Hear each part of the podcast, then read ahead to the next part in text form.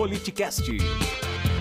Especialistas em política latino-americana. Eu sei que o senhor é conhecedor é, de, dessa política, já esteve em muitos países, atuou inclusive como militar, como general, e é por isso que eu vou tocar nesse assunto.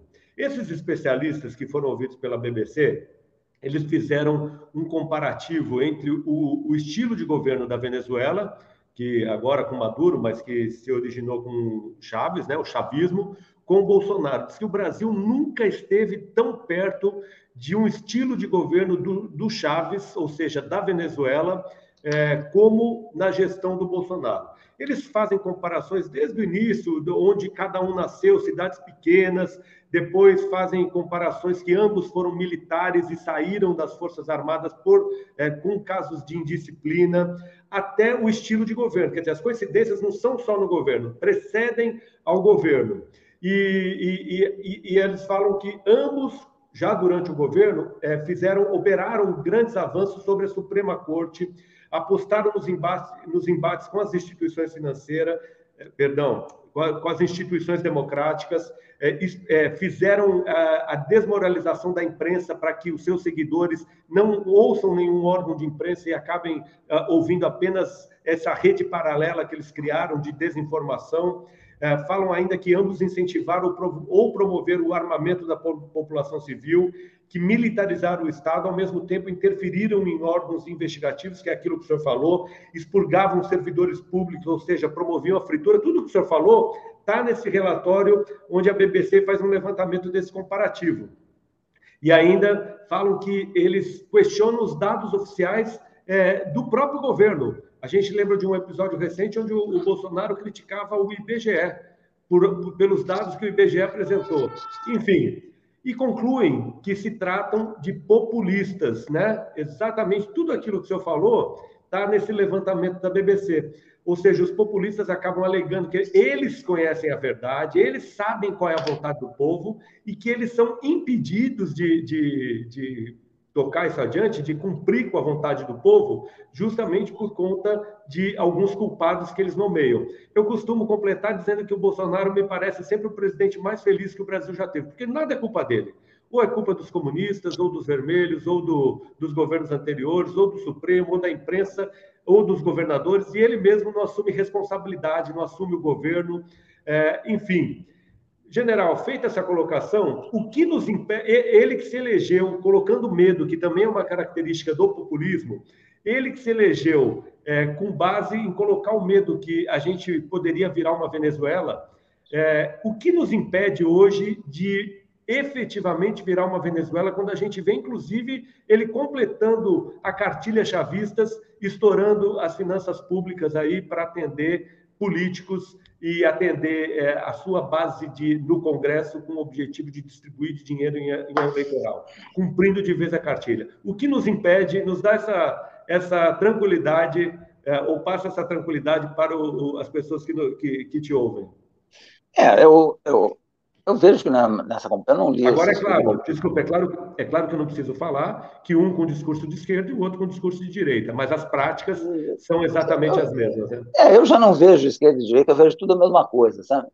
Sim. É, populismo não tem direita, não tem esquerda. Ele pode até fazer um. tentar dar uma coloração, se, é, se, se normalmente pega as cores da bandeira para fazer um patriotismo e tal, tanto lá como aqui. Não, não é esse o problema. O problema é que o populismo ele, ele, ele se comporta igual né, em todas as situações. Tem, eu não li esse estudo comparativo, é, tem algumas coisas também que aí o, o acadêmico, né, o, ou o jornalista que faz o estudo, ele, ele pega até detalhes aí, como você falou, de, de, de nascer em cidade pequena, não sei o que, são umas coisas que para mim não são relevantes. Mas o que é mais relevante é o comportamento político, né? Mas o comportamento é. militar também é um precedente interessante, né? Que, que eles levantaram é, dois. Né? É. Os, dois os dois têm uma, um passado militar. O, o, no caso aqui, o Bolsonaro ele sempre foi admirador do estilo do Hugo Chávez. Se você for ver na internet, procurar, isso, você vai ver que ele tem até ele tem declarações. declarações. Ele, tem, uma declara... tem, uma declaração dele onde ele fala que o Chaves era esperança para a América Latina. Ele, inclusive, é, porque o Chaves, porque o Chaves com, com, todo, com todo com toda a minha discordância, né? Mas ele tinha um, alguns ideais assim, né? Hoje nós não temos nada, né? Aqui nós não temos nada. Nós temos o ideal hoje aqui é um ideal de, de reeleição. É um ideal Sim. puramente pessoal.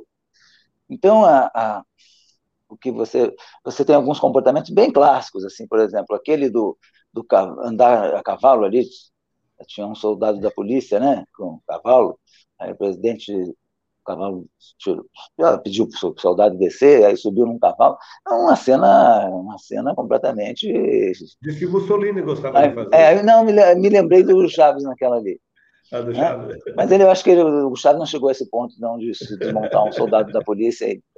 É, e a outra, outra, por exemplo, bem clássica, é. é aquela do discurso na frente do quartel-general do Exército em cima de uma caminhonete. Presidente da República não precisa subir na caminhonete em frente ao QG do Exército. O presidente da República ele tem direito de convocar eh, uma rede nacional de rádio e televisão e se pronunciar e falar, né? Então, sabe, são coisas assim muito, realmente muito semelhantes, por isso que o pessoal faz essa comparação. O que que impede a gente de... Eh, então, o correspondente ao Hugo Chávez nós já temos. já Mas é claro, que a, é claro que a dimensão do Brasil é outra o que, que impede? Impede exatamente as instituições. As instituições no Brasil, mesmo fragilizadas, elas não deixam. Você vê que o STF, mesmo sendo um tribunal que hoje tem problema sério de prestígio junto à população, você vê que a decisão dele em relação ao orçamento secreto segurou. Então, mesmo com os defeitos que tem a instituição, eu estou pegando o STF como exemplo, que tem, que tem os seus desgastes, né, junto à população, mas deu uma, deu uma freada aqui nesse negócio. A, a, a, você pega a pandemia, né? não vou entrar no mérito do comportamento do, do pessoal da CPI, né? que eu discordo um pouco do, do, da maneira como eles conduziram, apesar de que sempre é muito político, mas acho que podia ser melhor. Uh, o comportamento ali de alguns uh, responsáveis pela CPI, em algumas, em algumas ocasiões, em outras não. Uh, saiu também porque houve uma decisão judicial e a gente ficou sabendo de tudo aquilo que aconteceu na, na administração ali da, do Ministério da Saúde em relação às vacinas, etc. Então, da, da, as instituições brasileiras, elas têm problema, mas elas ainda seguram, é, elas não deixam acontecer esse fenômeno que aconteceu na Venezuela. Existe é, tentativa de, o que você falou, por exemplo, é, de não ter, não se responsabilizar por nada, né? Não, isso não é comigo, isso não fui eu, isso foi o governador, isso aqui. É, isso aí é medo da responsabilidade. Você não pode exercer uma função é, desse nível com medo da responsabilidade. Por exemplo, a, a pandemia.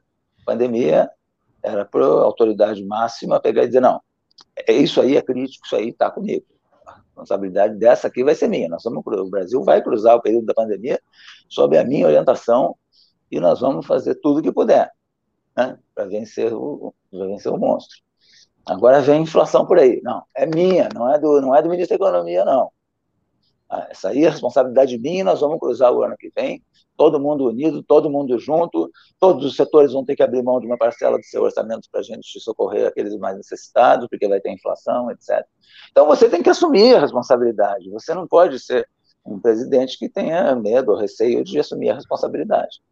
Essa, o que segura, é, sem dúvida nenhuma, são as instituições. Mesmo com todos os problemas que elas têm, Perfeito. Elas conseguem segurar e eu dei, eu dei dois exemplos aí. Seja para um lado ou para o outro, né? Seja... É. Você acompanha ao vivo pelo YouTube ou pelo Twitch. Siga nosso Instagram e saiba na frente quem irá participar da conversa. Arroba politicast_br.